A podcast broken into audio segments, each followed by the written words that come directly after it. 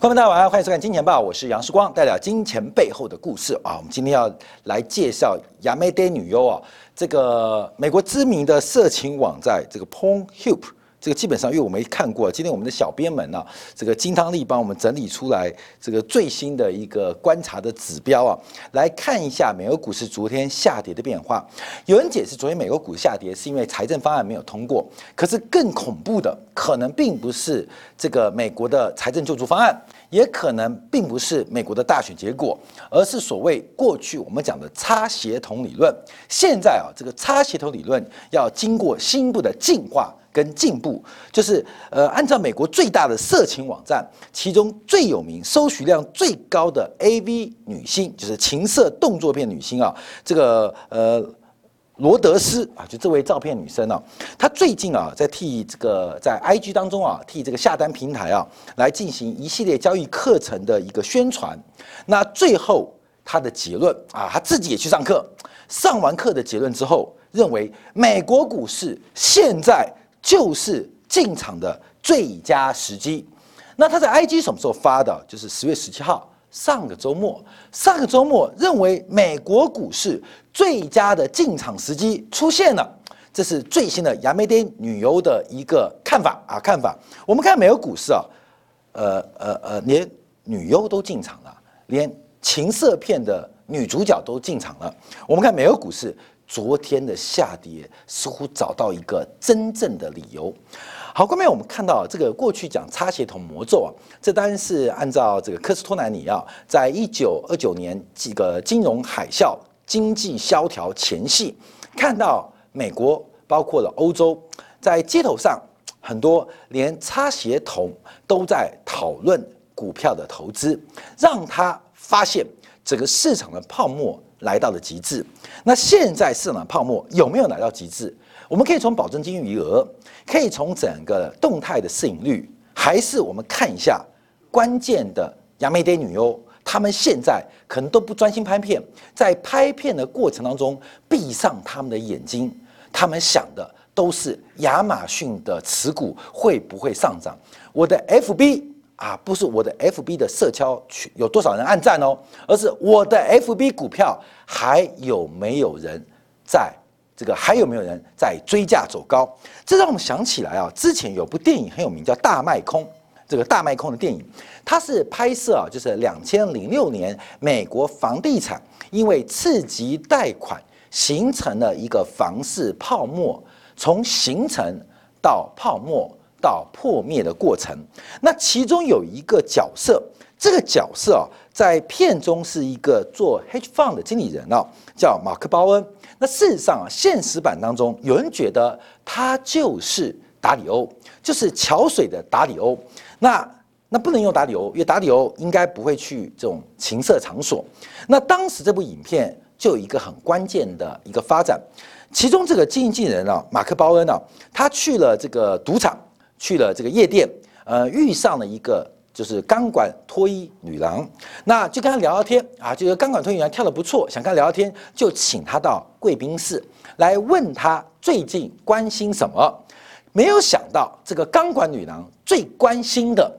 不是吃，不是喝，不是玩，不是乐，她关心房地产。为什么？他说：“所有的钢管跟脱衣女郎都在买房子，他们关心的是房价的未来上涨的空间，还有上涨的速度。因为美国啊，买房当时只要付首付款百分之五，而且用次级贷款化，首付门槛更低。那这个马克·鲍温就问他说：‘假如你还不起贷款怎么办？利率会涨哎，利息会变哎。’他说：‘我不懂。’他说。”帮我做贷款的业务说，假如利率跟利息有波动，我可以重新融资，那借更多的钱来缴利息，而且说他现在有五栋房哦，有五栋房哦，这个钢管女郎脱衣舞娘的一个生涯哦，只是我暂时的，将来我会变成房地产大亨，我有五栋房自己住，爸妈住，而且还可以三栋收租，所以当时啊，这个。几乎啊是达里欧的这个真实角色，在影片叫马克·鲍温，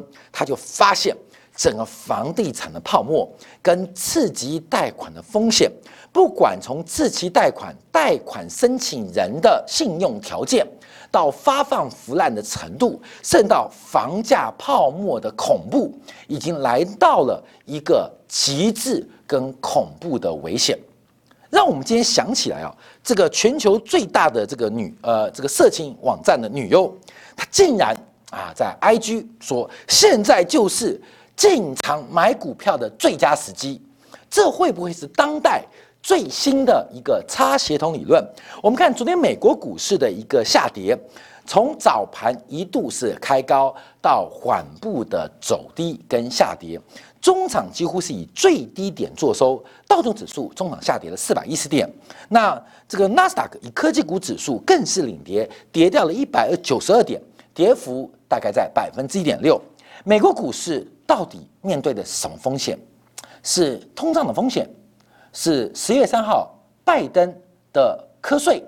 还是短期的美国财政救助方案？可更大的风险会不会来自于整个差协同理论？市场的情绪跟周期正在不断的酝酿当中，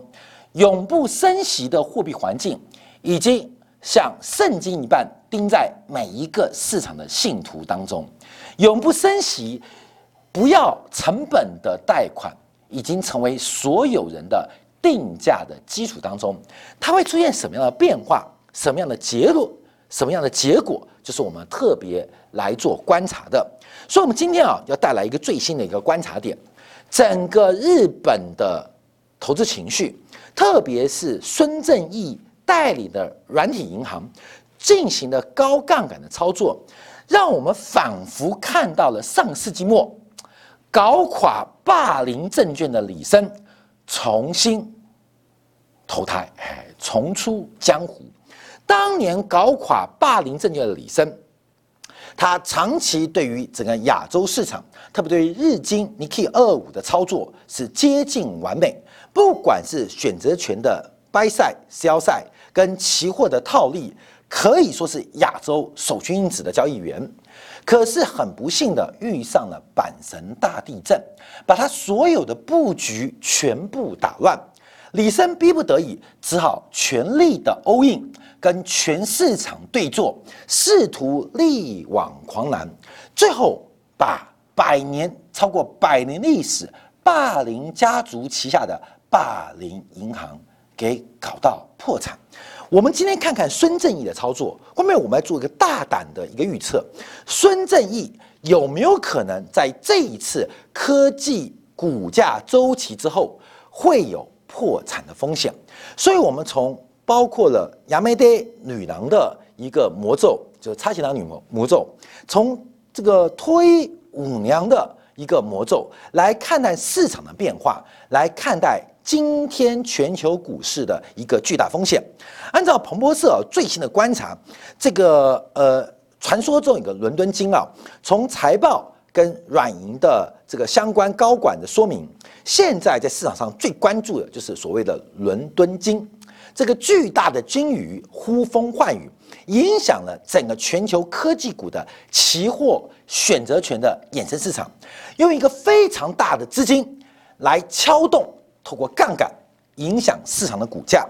那最新的观察啊，这个伦敦金啊，据传叫伦敦金，大家取个名，因为不能完全证明是软体银行，就日本的 SoftBank 软银啊，目前投资部位重新来到了将近。两百亿的美金，而孙正义的软银，它不仅在期货选择权透过极大的杠杆来压住美国科技股的发展，甚至在现货的部位也疯狂的压住。它透过现货的买进，透过。买进短期跟接近价内的买权，卖出深度价外的买权，进行了一个非常高杠杆的套利行为。它这种套利行为到底会有什么样的发展？这是我们今天要关注的焦点。整个美国科技股或全球的科股科技股，它到底进入什么样的阶段？连 AV 女郎，连脱衣舞娘，再看到。二十年前的霸凌证券的李森，他们会不会重蹈覆辙，让这个市场因为一个人的关系而出现了一个猪羊或风云变色的格局？我们看到美国股市这几天的下跌，配合软银的部位刚好出现非常不利的阶段，所以我们说想问软银，How do you do？你好不好？那孙建平说我是好赌又赌，为什么？他全力的加上杠杆，大家不要忘记。在两千年网络泡沫最高峰的时候，当时在网络泡沫前夕，最后一个地球首富就是孙正义。他做了三天首富之后，网络泡沫就随之破灭。所以当时他巨亏了将近七百亿美金，他还来不及通知他的亲朋好友，说我终于成为世界首富。在刚刚准备拿起电话的时刻，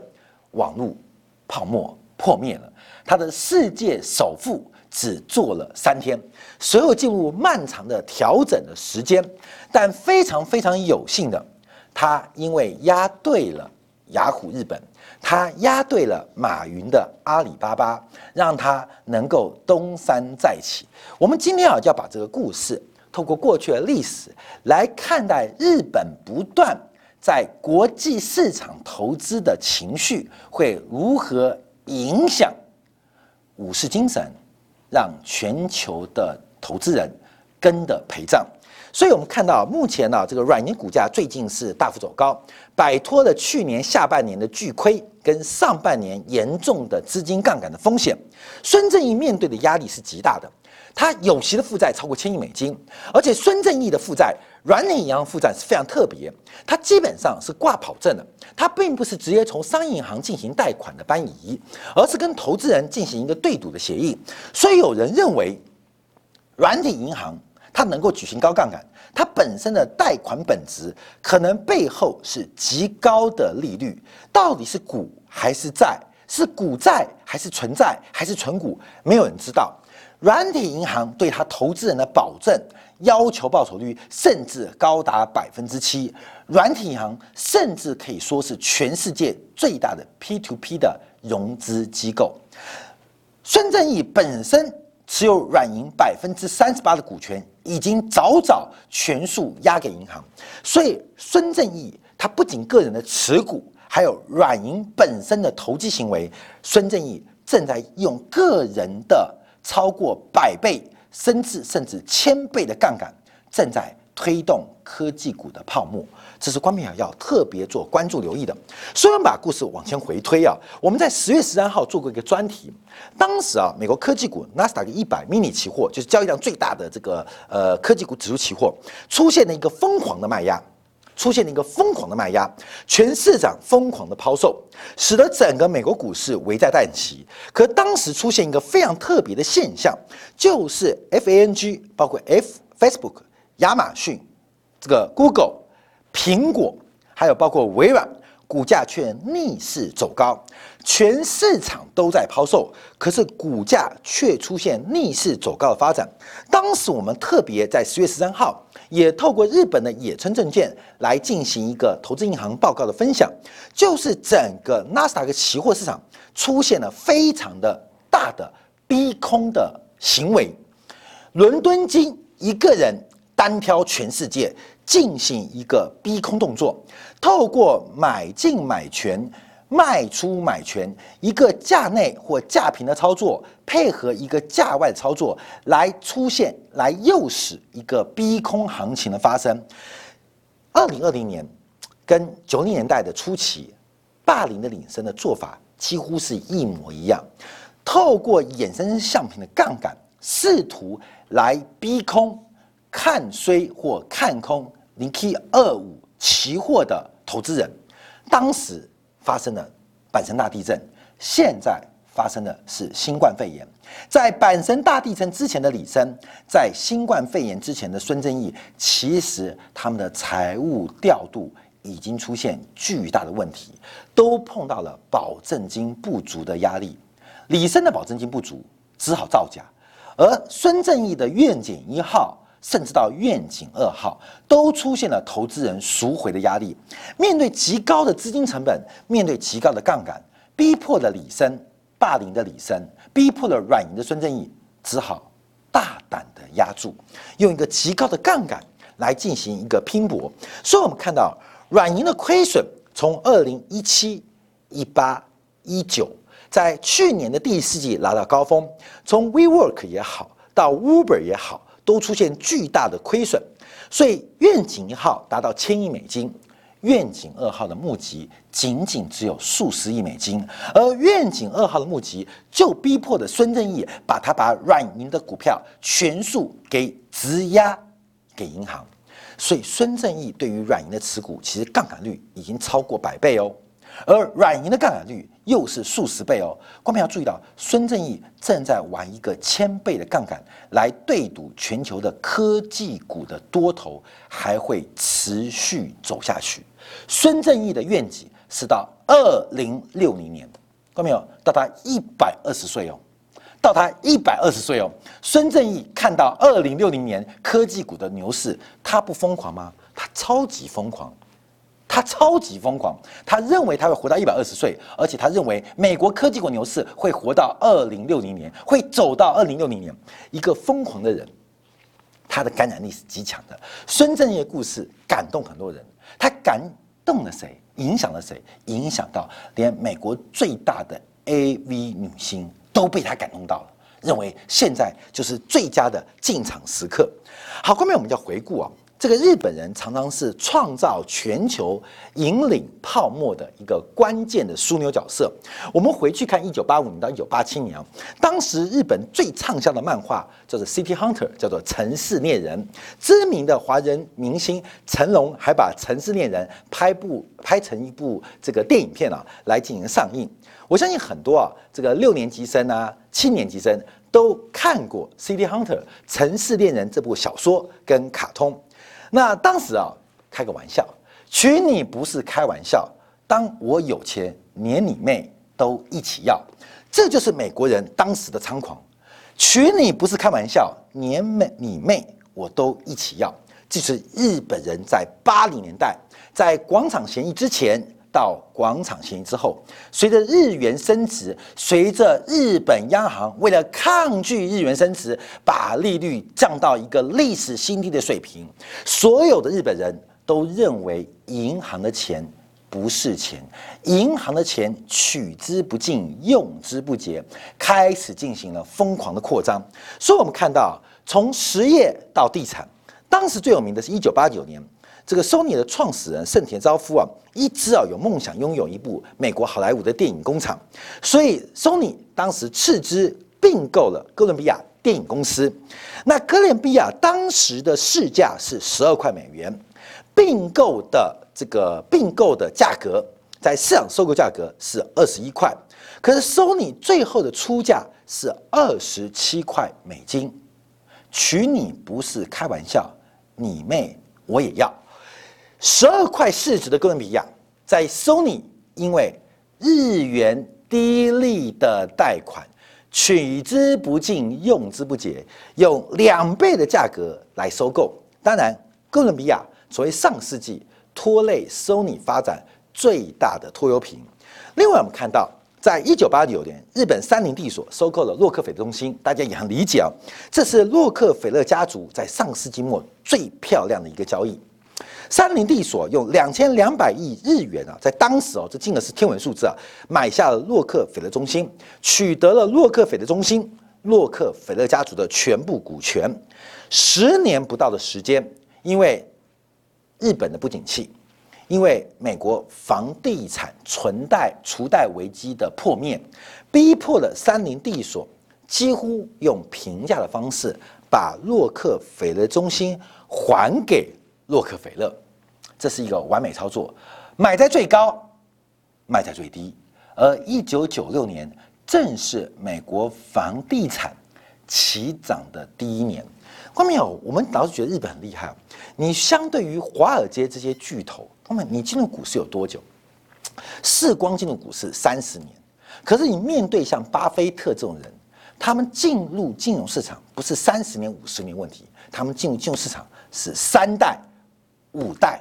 他连他的基因对于股票市场的认知都跟我们不同。我们是学习，我们是体悟，他们是根藏在基因当中对于资本市场的运作，这是美国人巨大的优势。所以洛克菲勒家族在上世纪最完美的割韭菜那个对象就是三菱地所，甚至我们看到在一九八五年代啊，因为美日本的利率太低了，取之不尽用之不竭的日元贷款。让日本大举的疯狂投资，甚至啊，当时啊，应该是这个 Tiffany 中心吧，或者是 Tiffany 中心啊，这个日本人呢要买一座大楼，美国人报价四亿美元，然后双方达成了这个协定，过了两天，日本人拿来的合约写的是六点一亿美元，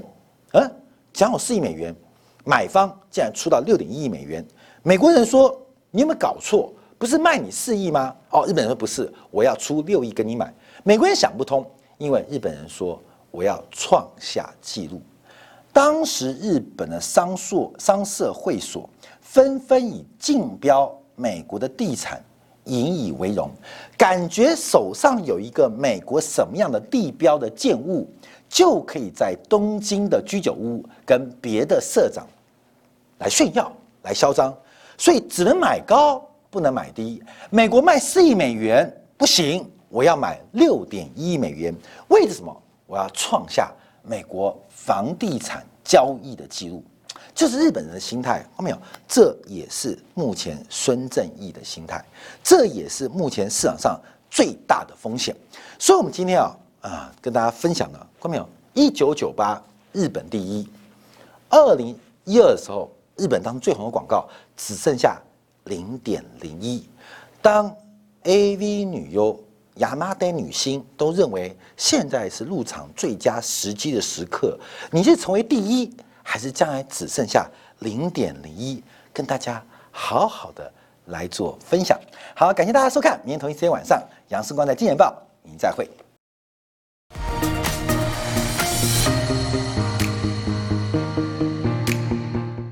假如喜欢以上的影片，记得订阅、点赞、开铃铛，已经关注我哦。